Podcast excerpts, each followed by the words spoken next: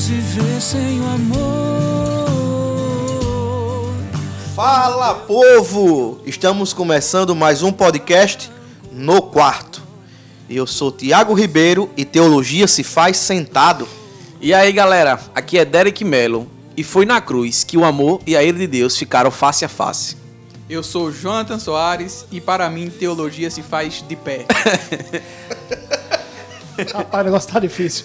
Meu nome é Samuel Ferrer e amor e a ira de Deus são gêmeas siamesas que precisam ser estudadas juntas. Meu Deus! Uma salva de palmas pra essa vez. Eu pensei que ele ia dizer que teologia se faz deitado. A cada podcast, Samuca vem aqui e diz que é o único crente dessa galera, né, É velho? verdade, é verdade. Graças a Jeová. Graças a Deus.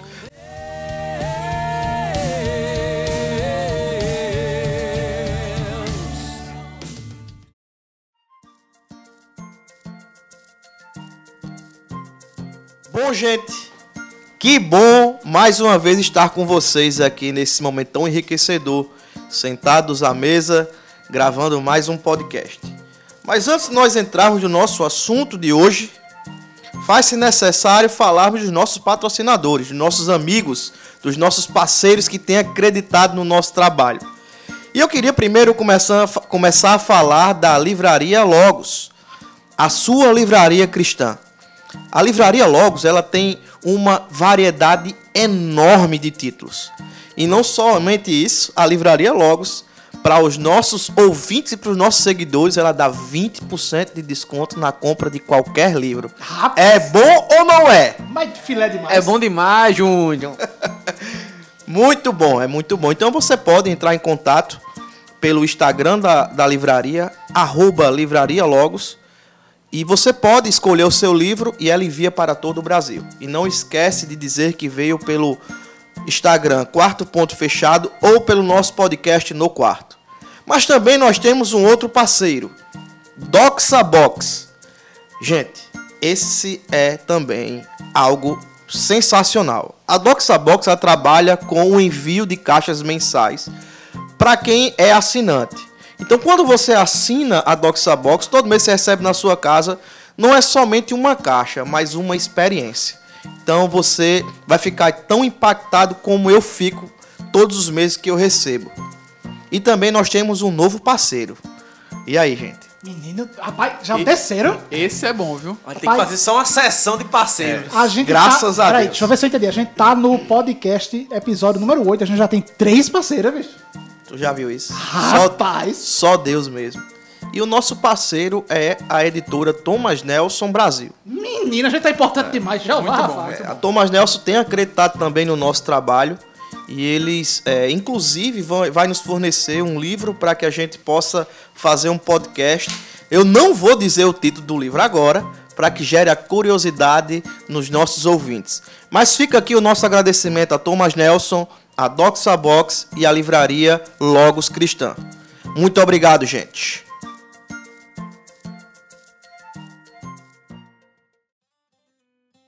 Bom, gente, agora vamos para a parte que nos cabe e que é de direito para nós agora conversarmos. A gente vem falando sobre os atributos comunicáveis de Deus. E aí a gente agora vai entrar em dois atributos que eles são um tanto quanto polêmicos. Cadê a vinheta da polêmica? E nós vamos conversar hoje sobre o atributo da ira e do atributo do amor, do love. Eita, e aí? Polêmicas na área, viu? Polêmicas na área. E eu tô aqui pra criar elas mesmo. Eu vou dizer um negócio a vocês. Está no imaginário do povo de Deus que o Deus revelado na Bíblia é somente um Deus de amor. Que de fato ele é também totalmente e plenamente amor. Mas a Bíblia também revela uma outra faceta do nosso Deus que não faz dele um Deus menos amoroso. Mas o nosso Deus é um Deus que também se ira. E a ira de Deus é uma realidade, é uma realidade revelada nas Escrituras. E aí, meus irmãos, meus amigos aqui de bancada, eu queria perguntar a vocês, agora, por favor, não briguem um de cada vez para responder as perguntas. E ao passo que eu vou falando, a caneta vai estourando na mão dos nossos companheiros aqui de mesa. Mas o que exatamente devemos entender como a ira de Deus? É um atributo? Fique à vontade, Derek. Pode começar. Rapaz, jogou logo a mão pra mim, rapaz. Aí não dá certo, não. O que a gente pode entender sobre a ira de Deus? É, ela é um atributo? Uma vez eu estava. É sim, um atributo. É um atributo. Uma vez eu estava no. acredite, essa pergunta, se ela é um atributo, ela é muito importante. Pelo que a gente vai discutir hoje aqui, a gente vai ver.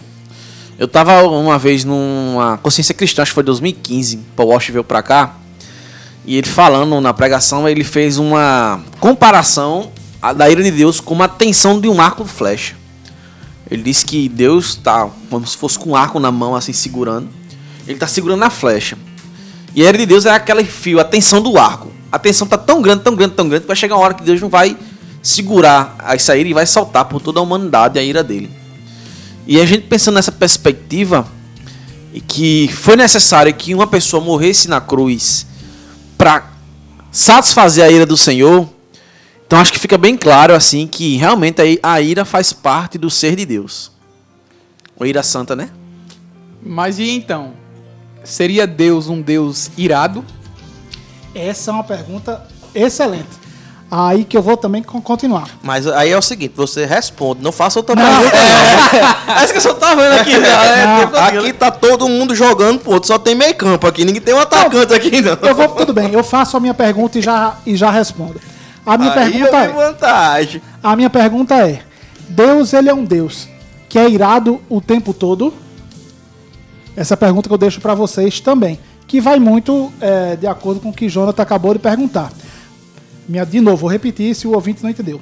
Deus é um Deus que é irado o tempo todo? Para mim, sim. Já que é uma característica, ela é inerente ao, ao ser de Deus. E a ira de Deus, é, ela quer dizer que é um atributo que mostra que ele odeia intensamente o pecado e tudo aquilo que vai de encontro ao caráter dele. Por isso, eu acredito que Deus é um Deus irado o tempo todo. Ele derrama sua ira o tempo todo sobre os pecadores? Aí a gente pode discutir. Mas a minha resposta para a pergunta que eu fiz: Deus é um Deus irado o tempo todo? Sim. Bom, no último podcast eh, foi me informado que eu discordei de um dos nossos companheiros de bancada. E aí eu pedi para que fizesse um corte. Porém, o nosso editor disse que quando discordássemos, falássemos no mesmo instante. Exatamente, pode discordar. E aí eu discordo do meu amigo Samuel. Discordo pelo seguinte: ah, Deus é um Deus irado o tempo todo, mas não em todos os lugares.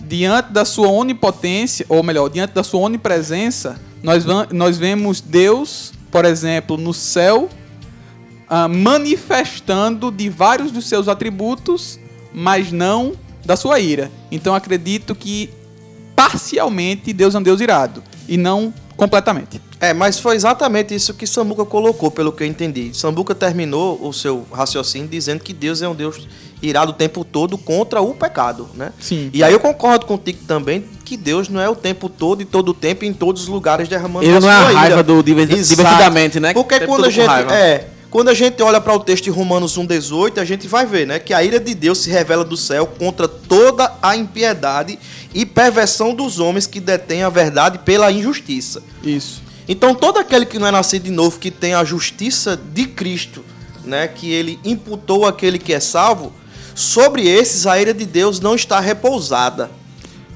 E aí, Tiago, é, a gente, antes de trabalharmos questões mais complexas e mais profundas, é interessante dizer que a ira de Deus, ela está estritamente ligada ao pecado. Exatamente. Sim. Se não Exatamente. houvesse pecado, não existiria manifestação deste atributo de Deus. Perfeito. E a palavra manifestação, ela é extremamente importante. Exato. Eu não estou dizendo que a ira de Deus surgiu depois que o pecado surgiu, de forma alguma.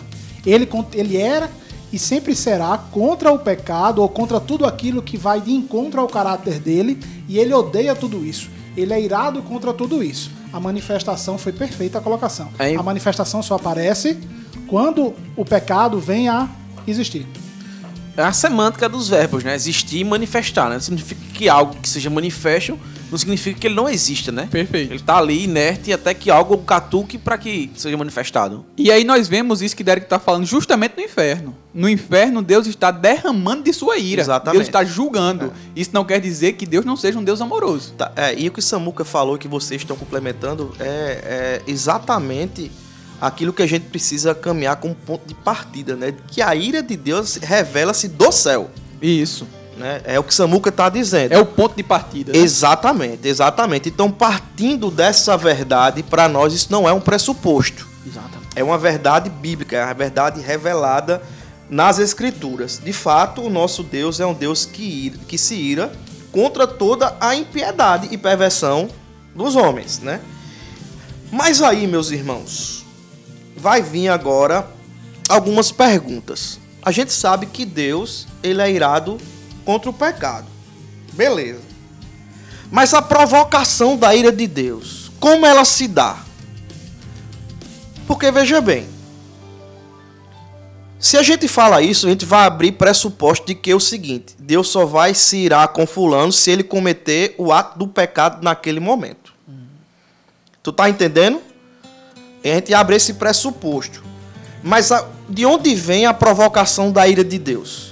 É no ato do pecado ou é pelo pecador?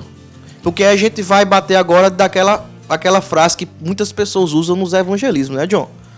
John aqui é nosso amigo mestre Jonathan Soares, pastor Jonathan. Começaram as chacotas.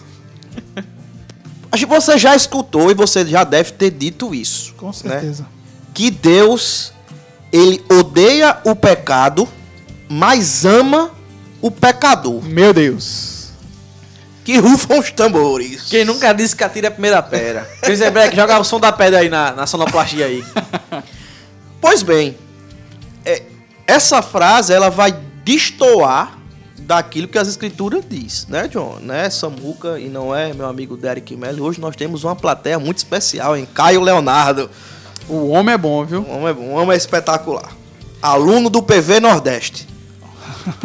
Olha, é, De onde vem a provocação da ira de Deus? essa frase sim, ela não é em completo acordo com a Bíblia, mas ela não é de todo errada. Se a gente colocar simplesmente que Deus ama o pecador, de forma bem simples e prática, claro que está errada. Deus ama aqueles. Aí eu não, eu não vou entrar nem no aspecto soteriológico, certo? Mas Deus ama aqueles pelo, por quem ele morreu e derramou o seu sangue, e foi por isso que ele se entregou, certo? E obviamente ele nos amou ainda quando éramos pecadores. Certo. Isso é bem claro, bem óbvio. Então, a frase está incompleta. A- o que ela se mostra faz todo o sentido, mas para mim ela tá só incompleta. Sim, Deus ama os pecadores que ele que aí é sobre a nossa nossa crença, que ele escolheu desde antes da fundação do mundo e escolheu salvá-los. E Deus ama esses pecadores sim, e por isso morreu por eles. É, mas aí o sangue de Cristo nos, nos, nos limpa de todo o pecado, né? Mas olhando nesse sentido aí, Tiago, agora vou polemizar aí junto com o Samuca. Apesar do sangue de Cristo nos limpar de todo pecado, o nosso corpo corruptível ainda é pecador, pecaminoso, né? Consequência do pecado original. Pecado, consequência do pecado original. Não significa dizer que essa frase, por mais que eu acho que incompleta, estaria um pouco ainda correta na ideia de que a gente, lavado porque e remido, seria- permanecesse ainda pecador, né? Como É, seria, seria praticamente. Não, praticamente não. É impossível Deus amar todas as formas de pecado. Não. Porque se fala em pecador, tá falando que está relacionado ao pecado. Então não tem como Deus amar o pecado. Perfeito. O, o, o ponto é que eu não consigo imaginar alguém que se diz ímpio falando essa frase. Eu preciso compreender que na hora que um a gente, como você falou, no evangelismo ou ah, numa pregação, a pessoa que está proclamando essa frase é pressupõe-se que primeiro ela é cristã e que comunga dessa ideia. E comungando dessa ideia de que Deus morreu para nos salvar, que Jesus Cristo é o nosso Salvador, eu acredito que o universo que ela fala de pecadores são aqueles pecadores que Jesus morreu para salvá-los. Eu compreendo que a frase está incompleta, mas a ideia é essa.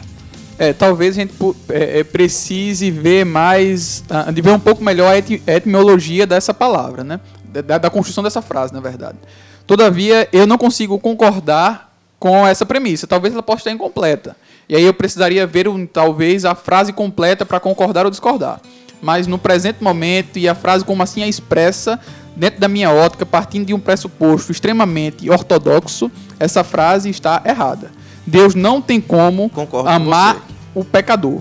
Não tem como. Agora, o que nós podemos afirmar é que Deus ama a sua criação, certo? Entenda que existe uma diferença muito grande entre o que Deus criou e o pecado que habita dentro da criação.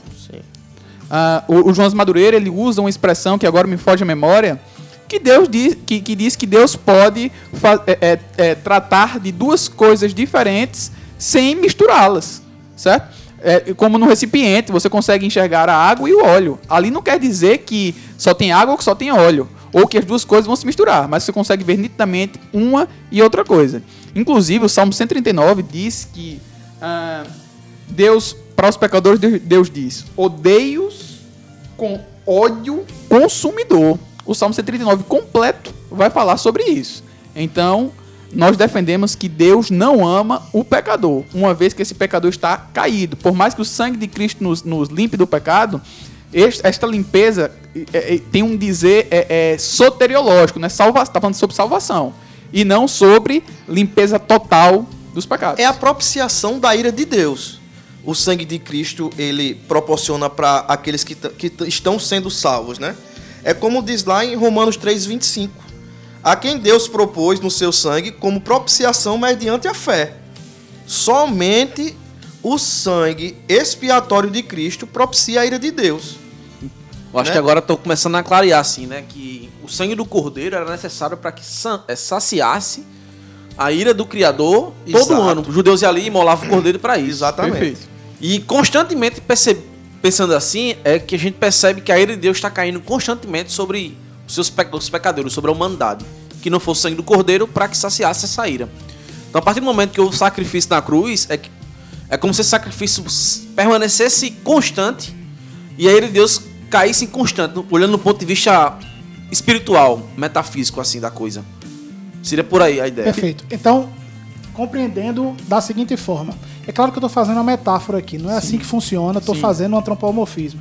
É, quando Deus me vê do seu alto trono, ele vê um pecador Isso. que está lavado com o sangue de Jesus e por isso não derrama a sua ira em mim. Isso. E, e- e levando em consideração que não derrama a sua ira em nós, porque essa ira já foi derramada em Cristo. Perfeito. Exatamente. Tranquilo. Eu, é, Para se entender mais sobre esse assunto, existe uma pregação de um camarada chamado Jonathan Edwards.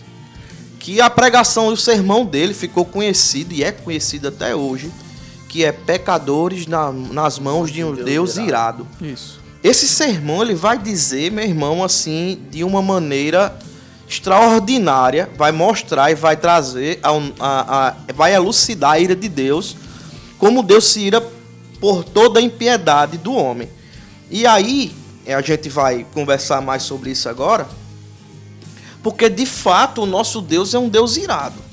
Mas a ira de Deus não é a ira ao qual nós conhecemos. A nossa ira é uma ira pecaminosa. A ira de Deus é uma ira justa. Não tem como a gente conceber isso na nossa mente como pode alguém irar de maneira justa. Isso- Talvez você fique irado com uma causa justa, mas a maneira que você se irou não é justa mediante a causa. Desculpa, Tiago. Eu queria abrir só uma, uma vírgula no que você falou. A nossa ira é pecaminosa. Sim. Se a Bíblia me fala que eu posso mirar, Mas mas, de forma tadia e não pecar, é possível, já que Deus está dizendo que eu posso fazer, é possível que eu me ire sem pecar. O problema é, eu sou um ser humano, criatura ínfima, é muito difícil que eu consiga fazer isso. Qual é a raiz da ira? Aí a gente tem que, tem que É sondar isso, o coração. perfeito. Qual é a raiz da ira? Né? Por que eu estou irado? Né? E Deus ele tem a sua causa justa. É uma ira justa. Por isso que a gente fala isso, né? A ira de Deus é uma ira justa, A é uma gente- justa A gente ira. falou, inclusive, nos podcasts anteriores, que a gente precisa olhar todos os atributos de Deus vinculados a todos os outros ao redor. A ira de Deus é uma ira santa, justa, é, amável, é, Perfeito e agradável. perfeita, agradável, bondosa. A gente precisa observar todos os atributos de Deus com a ótica de com todos os outros atributos ao redor dela, certo? E vista isoladamente, ela parece algo terrível, algo ruim. Fazer uma interpretação sistemática da coisa. Isso. Claro que muitas vezes você sistematizar essa interpretação fica não palatável para muita gente. Fica complexo, mas é importante que seja feito. Porque se você olhar a ira sozinha, a ira como o ser humano conhece, como nós pecadores conhecemos, é algo ruim. É algo que faz mal, inclusive, para nós. Só que nós precisamos aprender o que é a ira de Deus e que ele nos permitiu nos irar de forma santa. E temos que buscar isso. Pois bem, né? Cristo, ele, quando entrou lá no templo, quando tava entrando em Jerusalém lá, os mercadores, ele se irou ali. Né? Ele saiu quebrando tudo, porque os cabas estavam fazendo ali de uma feira, né? E eu tava lendo um livro de Tim Keller, agora esqueci o nome do título. Não, Tim Keller não. Sam. Santo Tim Keller. Aí tá certo. Santo Tim. O Santo Tim, e ele fala que não era uma- um mercadozinho aqui, umas barracas, não. Era uma feira livre mesmo. pô. Os cabas vendendo cordeiro, os animais lá pra fazer os sacrifícios na hora, e outro fazendo não sei o que, gritando ali e tal, tal, E tal. perceba que não era errado fazer essa venda. Afinal de contas, não era todo mundo que tinha um cordeiro. Exatamente. O problema era todo o propósito que estava acontecendo, completamente deturpado. recinto que estava lá e tudo mais, né? Bom, e também é importante pontuarmos o seguinte: quando é, é, o evangelista escreve ireis, mas não pequeis, lembre-se que o, o, o, o padrão que está sendo adotado não é do evangelista em si. O padrão é Jesus. Ele está dizendo que Jesus se irou por diversos momentos, como por exemplo Derek citou no templo. Jesus entra no templo e quebra tudo.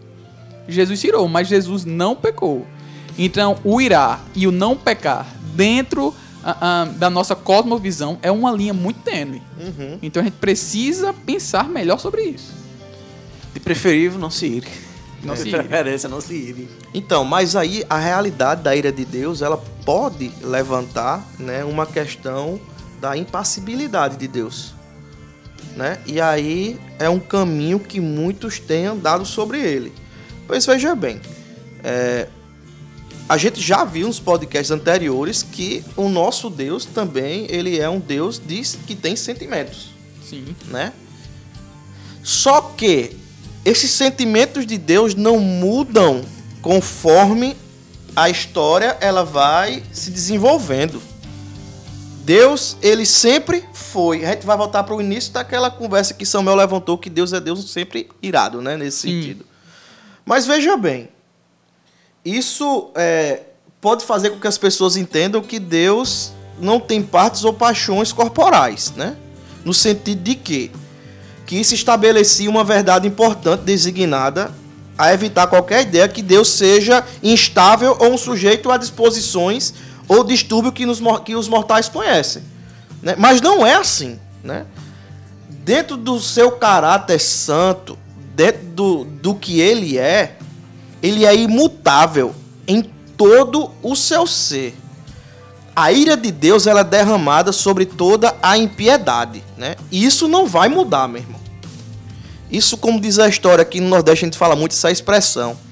É prego batido Ponta virada. e ponta virada, né? Não adianta. Você pode se espernear, você pode querer chamar a atenção de Deus, mas Deus vai continuar sendo irado contra toda a impiedade do homem. Isso. E essa ira vem de onde? Do céu. Então, no, no céu, meu irmão, quando você olhar para Deus, olhe para Deus em todos os seus aspectos. Não olhe para Deus somente como aquele senhorzinho de barba branca que vai falar com você: Ô, Caiozinho.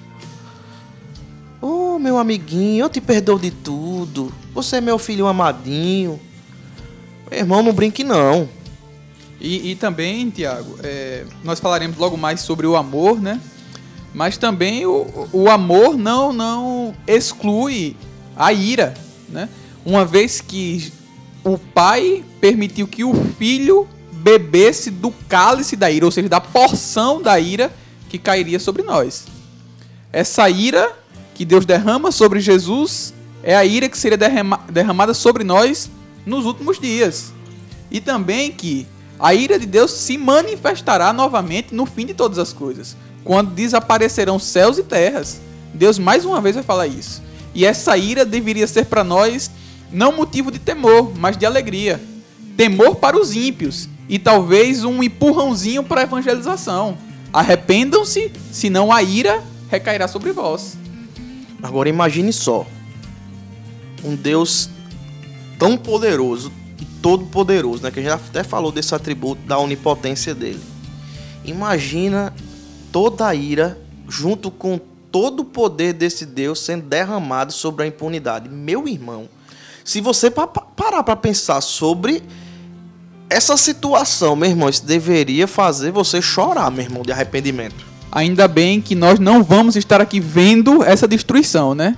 Mas se alguém que- quiser uma espécie de prelúdio, assistam Deixados para Trás. Misericórdia. Pois bem, velho. Cristo, quando no Getsemane, ele sentiu essa angústia dentro dele, né, velho? Sim. Ele fala que ele, de- Deus, ele sabendo o que ia acontecer, sabendo de tudo, mas mesmo assim, ele, na sua oração, ele vai, se possível, passa de mim esse cálice. Porque é um negócio tão forte, tão angustiante, que você, que Cristo, ele se sentiu ali é, desesperado, né? né? Olhando no ponto de vista de humano, né? De não querer passar por aquilo, sabendo mesmo assim que era necessário que passasse, né? Mas ele sendo Deus e conhecendo o que é a ira de Deus, ele bebe desse cálice, porque não é um cálice que vem do pecado, não é uma ira que vem do pecado. Não, ira Conhe- santa. Então, Jesus ter bebido desse cálice é a prova maior de que essa ira é uma ira santa.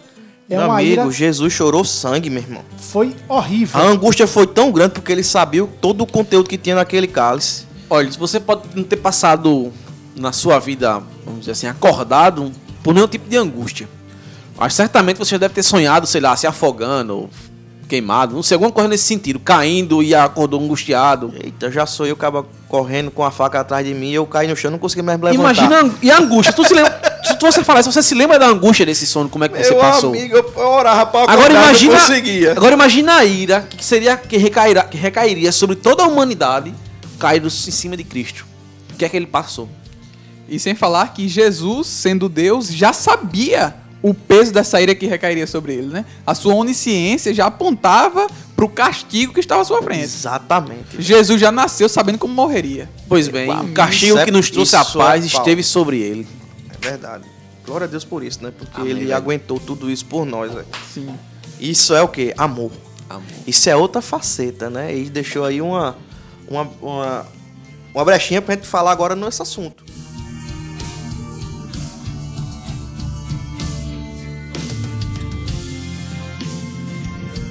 Né? De fato, a ira e o amor, eles devem ser falados separadamente, né? Sim. são duas facetas de um mesmo ser, né? Só que a, a ira de Deus é uma ira amorosa, mas como é que pode? Como é que a pessoa pode irar-se amorosamente? E com, como é que pode um atributo estar totalmente dentro do outro? Né? Como é que a gente pode conceber isso na nossa mente? Como é que ele pode se irar com amor, mas também como é que ele pode amar regado de ira, odiando tudo que, que não é de acordo com o caráter dele. Esse é Deus, filho. A gente dificilmente vai conseguir compreendê-lo. O saudoso Dr. Russell Shedd, ali é o homem de Deus de verdade, viu? Ele diz o seguinte, e aqui eu vou fazer essa citação de Russell Shedd que eu anotei aqui. Ele diz que essas duas emoções são reais e essenciais em Deus. Uma é despertada pela justiça e a outra pelo pecado. Que negócio sensacional do caramba, velho. Massa, muito massa. Que negócio massa. E é exatamente isso, meu irmão. A existência de uma necessita da existência da outra. Você já parou para pensar sobre isso? Ou seja, se não houver amor pela justiça, não haverá ódio pelo pecado. Meu irmão, isso é sensacional, velho. E muito legal, Tiago, é que como nós falamos sobre ira, que Deus não manifeste sua ira em todos os lugares, o amor também, Deus não manifestará em todos os lugares, né? Exatamente. Quase que em sua totalidade Deus manifesta do amor. Mas para aqueles que degustarão, né, ou se deleitarão na condenação eterna, estes beberão somente da ira do Criador. Esse Jotinha é poeta demais, né? Deleitarão na ira do Criador. Imagina se deleitar na ira do rapaz pela eternidade, meu Meu amigo. amigo, ele tentou amenizar um negócio, mas Mas negócio ficou vai pior, ser, ficou vai pior. ser terror, vai ser terror. É, eu queria deixar também uma citação de. Você queria ou você quer? Eu, eu quero, obrigado. Ah, tá bom então. Eu vou deixar aqui uma citação de Gruden que complementa de forma legal também o que o professor, pastor e fantástico Russell Shedd falou. Se Deus é, não odiasse o pecado, seria complexo porque ou ele seria um Deus que se deleitasse com o pecado, ou pelo menos não se abalasse com ele. Se ele não odiasse o pecado, é porque ele seria um Deus que se deleitaria com o pecado ou não se abalaria com ele. Mas a Bíblia, de Gênesis Apocalipse, Apocalipse mostra que mesmo para com aqueles que não serão salvos, o pecado abala sim a Deus. Ele odeia o pecado, tanto do justo quanto do injusto. Rapaz, eu, eu não ia nem aprofundar tanto, mas é legal também pegar um gancho nessa citação de Samuca. É, o, o também saudoso John Stott, é, aquele que era é, aniquilacionista, né, que cria que Deus iria acabar com tudo. É, John Stott olha para o inferno e, e, e, diz que o inferno como, como ele é hoje, no sentido de eterno, é uma forma de Deus demonstrar amor por sua criação e não destruí-la de forma completa. Tem um pouco de complexidade nisso tudo, mas. Um pouco? É... mas é muito interessante pensar no amor de Deus a partir da ira. Tá, e o que falar então do amor de Deus revelado lá naquela história que todo, toda criança conhece, né? Do, do tempo de Noé, quando Deus envia o dilúvio. Ali nós podemos ver a ira de Deus sendo manifesta, assim como o amor de Deus sendo manifesto. Né? Deus ele manifesta sua ira contra toda a impunidade, mas manifesta o seu amor para uma família que estava disposta né, a, a servi-lo. E assim, meus irmãos, é nos nossos dias. Deus não mudou. E aí, Tiago, a, a gente precisa destacar que as coisas ruins que nos acontecem não anulam o amor que habita dentro de Deus. Exatamente, John. Exatamente, exatamente. E aí a gente. Vamos, vamos jogar para uma parte prática, vamos sair um pouco da, da, da, teologia e vamos entrar na teologia que eu digo assim, mais, mais acadêmica. Vamos entrar na teologia mais prática agora. Manda. Veja bem, o que falar então, John? Que esse é um questionamento que a gente vê por vezes, né? Tanto crentes como não crentes fazendo. Se Deus é um Deus de amor, por que no mundo existe fome? Por que no mundo existe miséria? Por que pessoas continuam a morrer? Por que crentes morrem com câncer? Né? Que falar então para esses? Jonathan Soares. É, então, Tiago, isso daí é muito importante a gente deixar claro. Isso acontece exclusivamente porque não só nós, mas boa parte do globo terrestre uh, é falho, é omisso uh, em ou estender a mão, em amar o próximo assim como a nós mesmos. Vários estudos já foram feitos, por exemplo, o homem mais rico do mundo, 10% da fortuna do homem mais rico do mundo sana a fome no mundo todo. Mas aí alguns já apontam que esse problema poderia cair no fato de que este dinheiro seria mal administrado também por boa parte das pessoas. Mas enfim, uh, o fato de pessoas passarem por dificuldades, pessoas morrerem, uh, pessoas passarem fome, não quer dizer que Deus não é amoroso. Muito pelo contrário. Quer dizer que Deus é gracioso, mas que o ser humano caído falha no seu assistencialismo. Eu tá, tô lendo um livro de Kierkegaard. Não sei nem se fala o nome dele assim, que é dinamarquês, né? Kierkegaard, Kierkegaard, Kierkegaard, sei lá. Mas enfim, Kierkegaard, num brasileiro, português brasileiro, chamado A Obra do Amor. E no começo ele fala como é que a gente vai conhecer o amor na pessoa, né? E ele faz uma analogia a uma árvore, né? Que a gente vai conhecer através dos frutos. Mas o que seriam os frutos? Ele faz os frutos dessa árvore seriam as ações que você pratica. É, certo, mas só pelas ações ele fala não. O falar também ele vai indicar que você ama a pessoa. Mas o falar seria como se fosse as folhas da árvore, que é robusta, que demonstram que ali é uma árvore, mas que não é prático. A obra que é o fruto é que é prática e que são através das obras que conheceremos o amor. Isso é que falta. É, eu estou trazendo uma autora também, uma judia chamada Hannah Arendt. Ela tem um livro que fala sobre as origens do, do autoritarismo, né? E ela fala que o autoritarismo ele, ele surge, né? Ele dá, dá sua cara a partir do momento que começa a faltar empatia entre os seres humanos. Em que como, o, o, os, os humanos começam a se relacionar como uma relação de homem e objeto. Eu enxergo o outro como um objeto, como um instrumento para aquilo que eu quero alcançar. alcançar. Então, a sociedade hoje, não só hoje, né, mas já de um tempo já, e a gente fala hoje porque a gente conhece aquilo hoje, mas se você olhar na história, é, a escravidão, como, acontecia em Roma, né, que as pessoas que as pessoas eram tratadas como um, um, lixo mesmo, muito pior do que a escravidão agora racial que a gente teve aqui no Brasil de 500 anos para cá. É, sei lá, os cativeiros que aconteciam aí, os povos afora, né, que o povo perdia a guerra e era levado para trabalhar como lixo. Eu, tô eu li um livro de André Heinck sobre os outros da Bíblia, ele fala sobre o povo romano, e ele fala que lá em Roma, os escravos que trabalhavam no campo não tinha isso não, velho, trabalhava até morrer. Morria, deixava lá e trazia outro para trabalhar no lugar dele na lavoura. Então, como você para para pensar e ver que o mundo, desde que é mundo, falta empatia pelo outro ser humano e que foi o cristianismo que acendeu essa fagulha do amor, a gente vai perceber quão graciosa é a mão de Deus sobre as nossas vidas. Muito bom. Muita gente é, acredita que Deus substituiu. Deus não, vai ficar mais, mais claro para todo mundo. Que Jesus, obviamente, é Deus, mas para que fique bem didático. Acredita que Jesus substituiu todos os mandamentos pelos dois mandamentos que todos nós conhecemos, que é amar a Deus sobre todas as coisas e amar ao próximo como a si mesmo. Isso não foi uma substituição.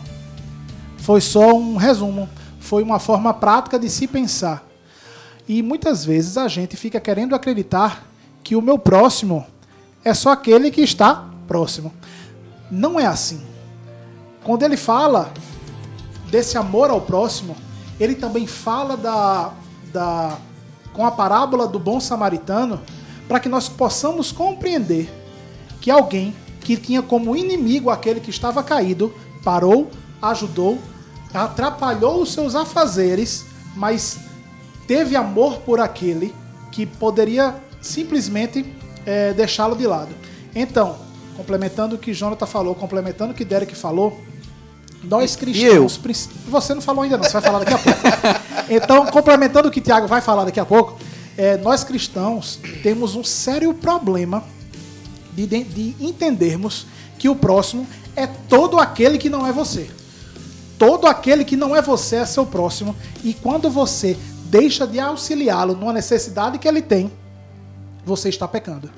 É, todo, todos aqui já trouxeram uma citação, vou trazer uma também aqui de Kierkegaard, no livro As Obras do Amor. Ele fala que o próximo é o que os pensadores cham, chamariam de o outro, né?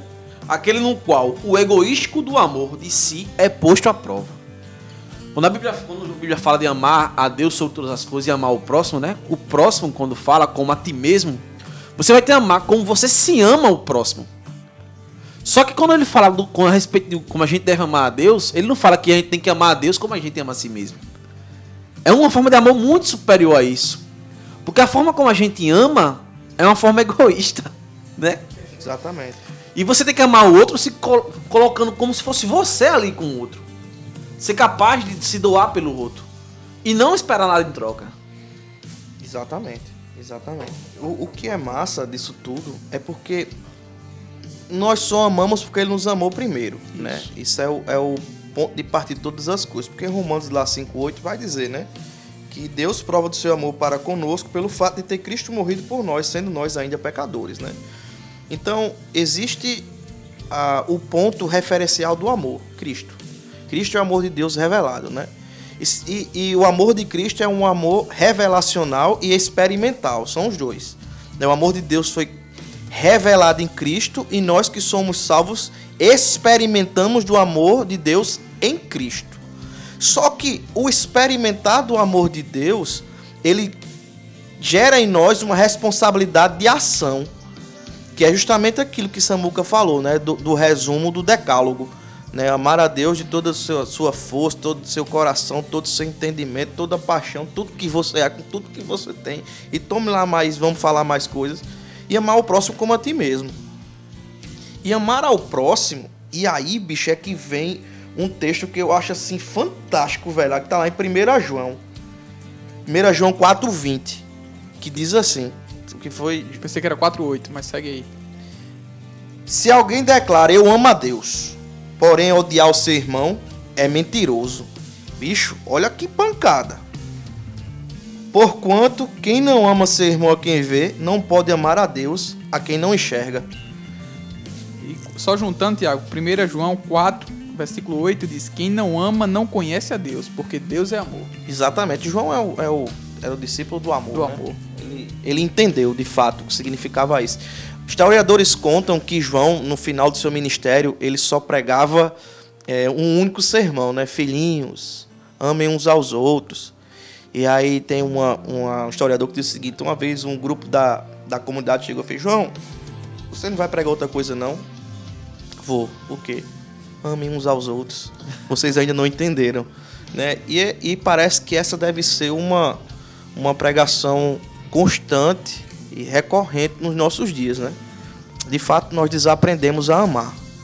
Como diz é, Zygmunt Bauman, né? estamos vivendo diante de um- uma sociedade de amores líquidos. Né? Não existe mais a solidez sentimental em relação ao amor.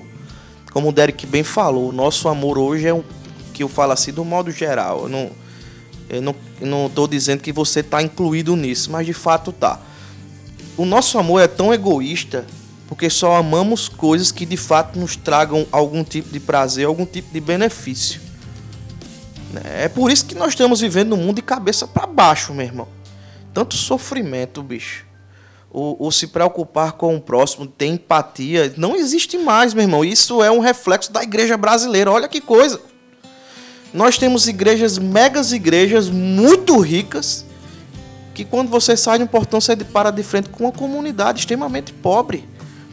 E o que é que nós estamos fazendo como povo de Deus, o povo que está sobre ele a responsabilidade de ser o demonstrativo do amor de Deus para essa sociedade caída? Ao que parece que nós hoje estamos mais próximos do epicurismo do que do cristianismo, né? Exatamente, mas aí elucida o que é epicurismo. O epicurismo seria a filosofia de vida para o seu bel prazer. Você Exatamente. vive para o seu umbigo. Exatamente. Você vai viver daquilo que se satisfaz. É, tem, muito, tem muitas pregações epicuristas também no nosso tempo, né? Só tem, só tem.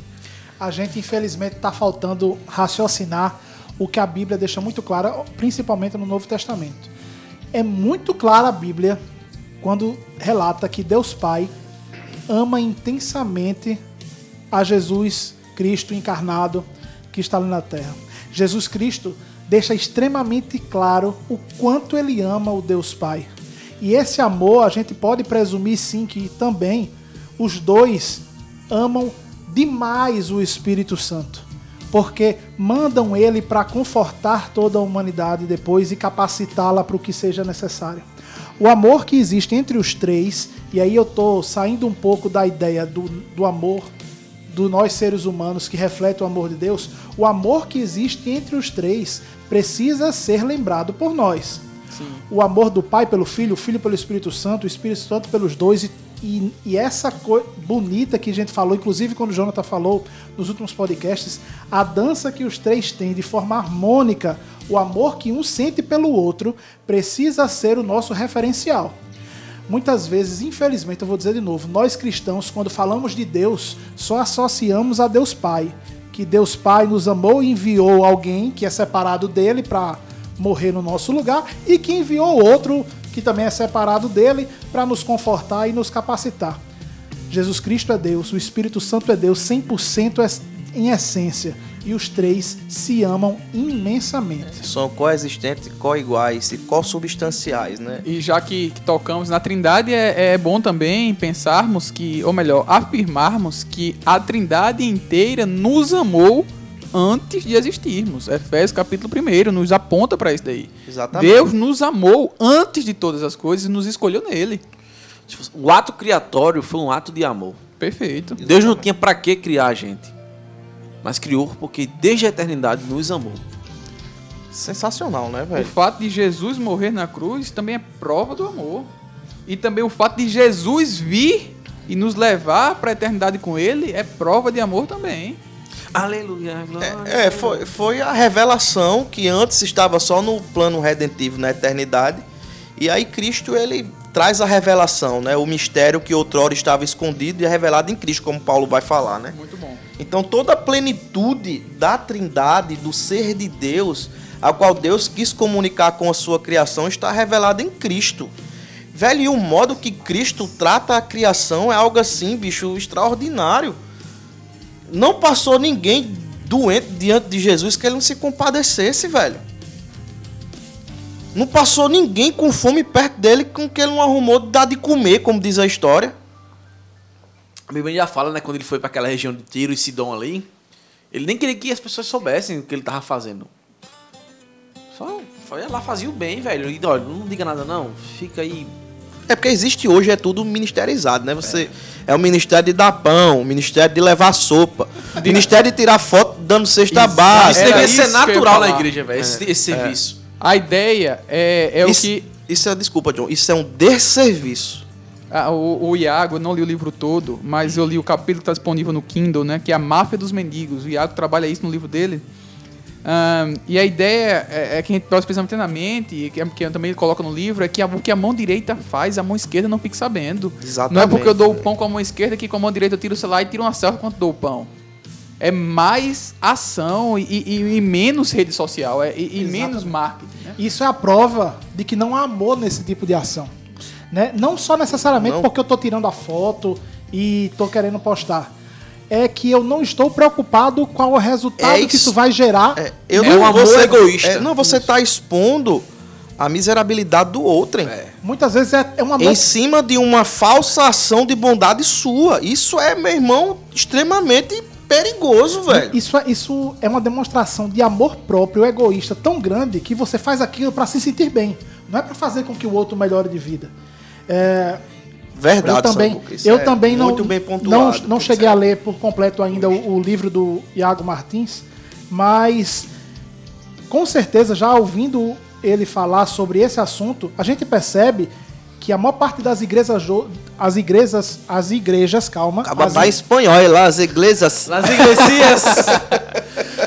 a maior parte das da- churches. da- da- das igrejas hoje fazem isso não para melhorar a situação dele, ou botando, travestindo a ideia de não, eu estou indo lá para satisfazer a fome dele e pregar o evangelho. Não é para isso. Samuca. É para se sentir bem. E aí é um problema sério. E aí, quer ver a aí, não, motivação? só, só um segundinho. Derek. Só um segundinho. O que Samuca falou é extremamente importante. Velho, a demonstração de amor da igreja não é somente é, olhar para a necessidade pontual do outro, mas a necessidade eterna. Nós amamos o outro quando nós pregamos o Cristo ressurreto. Exatamente. Porque, meu irmão, você pode dar o pão hoje e amanhã ele continuar com fome. Ainda continuar destinado ao fogo que nunca se apaga. Eu, eu Renato Vages, ele escreve um dos seus livrinhos, que eu tenho até um livro, eu falo livrinho, não é porque ele escreve ruim, não, é porque o livro é pequeno, é um livreto dele. E ele falando, tem um testemunho dizendo o seguinte, que no Rio de Janeiro houve um, um tempo de muita chuva lá, e lá como tem muito morro, né, houve um, É. houve um deslizamento e uma casa foi soterrada. E a comunidade lá, o pastor dessa comunidade, fez um mutirão lá e construíram a casa desse cidadão. Um ato muito louvável. Mas aí foi perguntado a ele: vocês pregaram o evangelho? Ele respondeu: e precisava? Renato Vaz respondeu: como não? Que vocês fizeram é mais ou menos como a seguinte situa situação. É como uma pessoa está prestes a se jogar num precipício e você oferecer um prato de comida. Olha que louco isso, velho. Porque quando nós nos preocupamos somente, claro que a gente tem que ver o homem como ser holístico, né? Existem necessidades espirituais, biológicas, físicas, enfim, sociais e por aí vai. Mas a maior necessidade do homem continua sendo a eternidade. A igreja precisa olhar tanto para o homem como ser biológico, mas também como ser espiritual, né? E aí é o nosso exercício, velho. É a nossa tarefa como igreja, como equalizar tudo isso de maneira prática. É isso que eu ia até falar, Tiagão. Porque hoje nós temos a polarização, parece que virou moda. É. Nós, nós temos igrejas que só faz o social e temos igrejas que só prega e prega bem, né? E, e tem uma ortodoxia assim, meu irmão. Sensacional, sensacional. Isso é questão da motivação. A exemplo, é, sei lá, aqui na igreja a gente vai fazer uma obra evangelística. Vai pregar lá não sei aonde. A tua motivação vai ser pregar a obra, pregar o evangelho ou angariar membros. É uma diferença gigantesca nisso aí, velho. Porque você pode chegar lá e pregar o evangelho e ninguém levantar a mão e se converter. Mas essa semente foi plantada. Porventura aquela pessoa começa a racio- racionalizar aquilo ali que ele escutou e, sei lá, frequenta outra igreja. George Whitefield, ele tem no. Na verdade, não é ele que escreveu, mas alguém contando da sua história falou que George Whitefield uma vez foi pregar numa casa e quando ele começou a falar, ninguém prestou atenção. E ele começou a gritar: Olhem pra mim! E aí todo mundo que tava lá se assustou e como olhou pra ele, tinha gente dormindo e se assustou, disse: "Não, eu gritei pra ele acordar mesmo, porque o que eu vou falar aqui não é de mim mesmo. Eu tô falando da palavra de Deus. Se é da palavra de Deus, precisa ter plateia. É, Olha a preocupação com a eternidade, né, do cara. E aí quem foi George Whitefield, né? Um dos maiores é, pregadores da história da Avivalista, igreja, né? avivalista. O cara teve assim uma uma vida extremamente piedosa. E nós precisamos resgatar esses valores, velho. Exatamente. A nossa, igre- a, a nossa igreja atual, eu falo igreja como um cenário nacional, não estou falando cenário mundial, porque eu não conheço a igreja no cenário mundial. Mas a gente precisa resgatar valores. A gente precisa olhar para trás. Não existe nada novo, meu irmão. O mundo é mundo desde que o mundo é mundo, não é não, Derek? O mundo é bom, deixa o mundo é bom. Então nada mudou, meu irmão. E aí quando a gente olha pra trás e aprende com os que já fizeram, a gente vai cometer muito menos erros, velho. Porque o caminho já tá, já tá trilhado, gente. Né? Não existe nada novo. Então a gente precisa de fato mesmo é, fazer como eles, né? E fazer como Cristo disse, né? Se aquele que quiser vir após mim, negue-se a si mesmo, toma sua cruz e siga-me mesmo. Exatamente. Isso existe muita coisa relacionada com isso, cara. Cristianismo não é um status, não, velho. Cristianismo é, é, é vida, né? É vida prática. É colocar em prática aquilo que o nosso mestre nos passou. Tiago, eu quero construir um pensamento, eu sei que já já está se encaminhando para o fim, mas para que deixe claro, falando sobre isso, sobre a vida do cristão, é, e fique todo mundo compreenda. Quando está lá em Coríntios e Paulo coloca através do Espírito Santo que quer comais, quer bebais, quer façais qualquer outra coisa, você tem que fazer isso para a glória de Deus.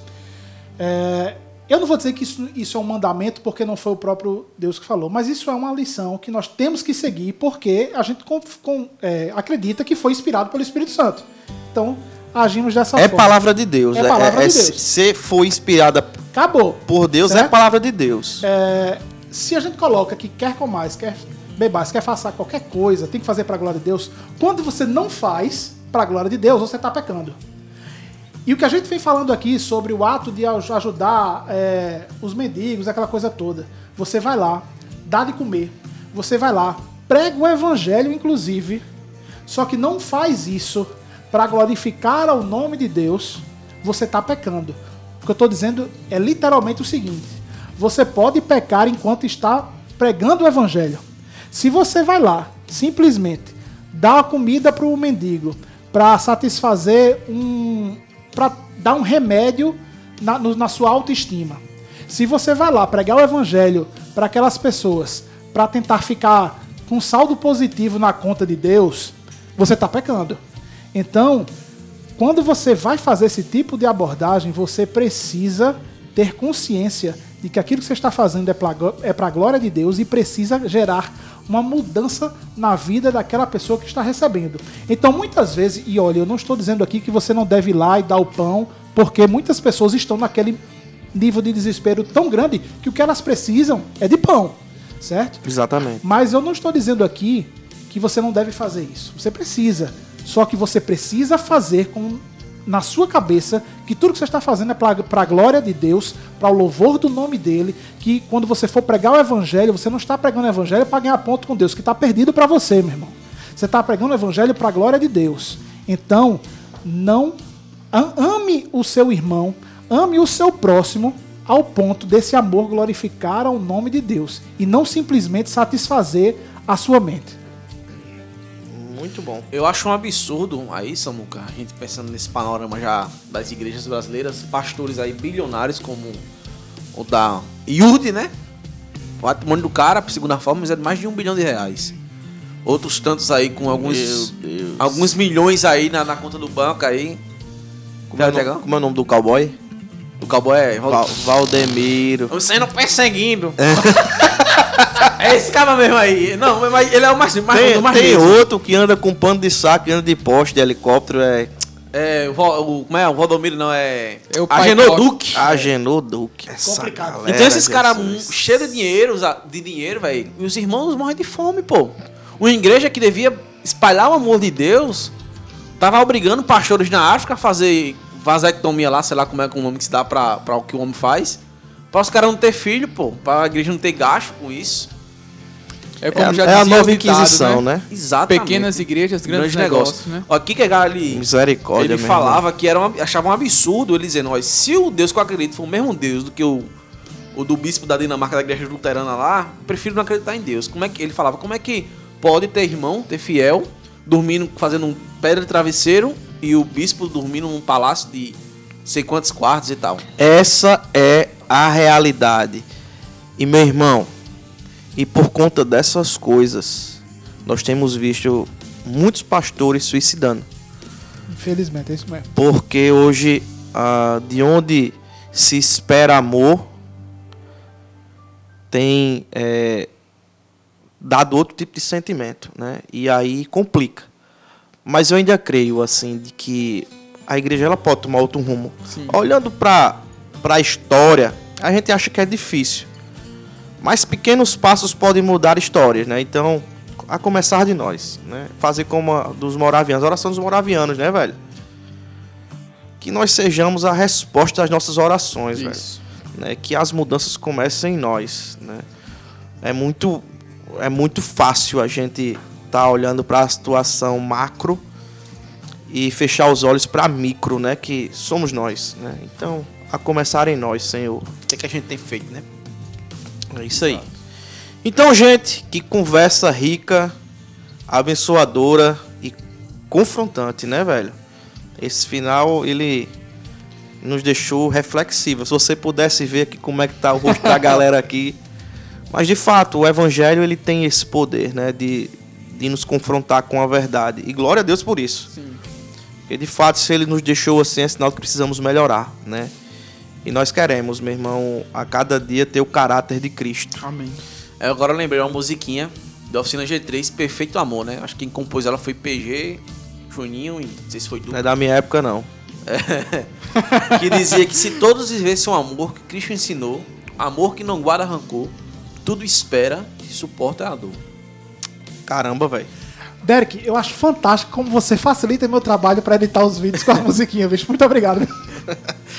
Bom, gente, aqui fica o nosso abraço. Eu queria mais uma vez agradecer aos meus amigos que sempre estão à disposição de estarmos conversando e debatendo sobre assuntos tão importantes.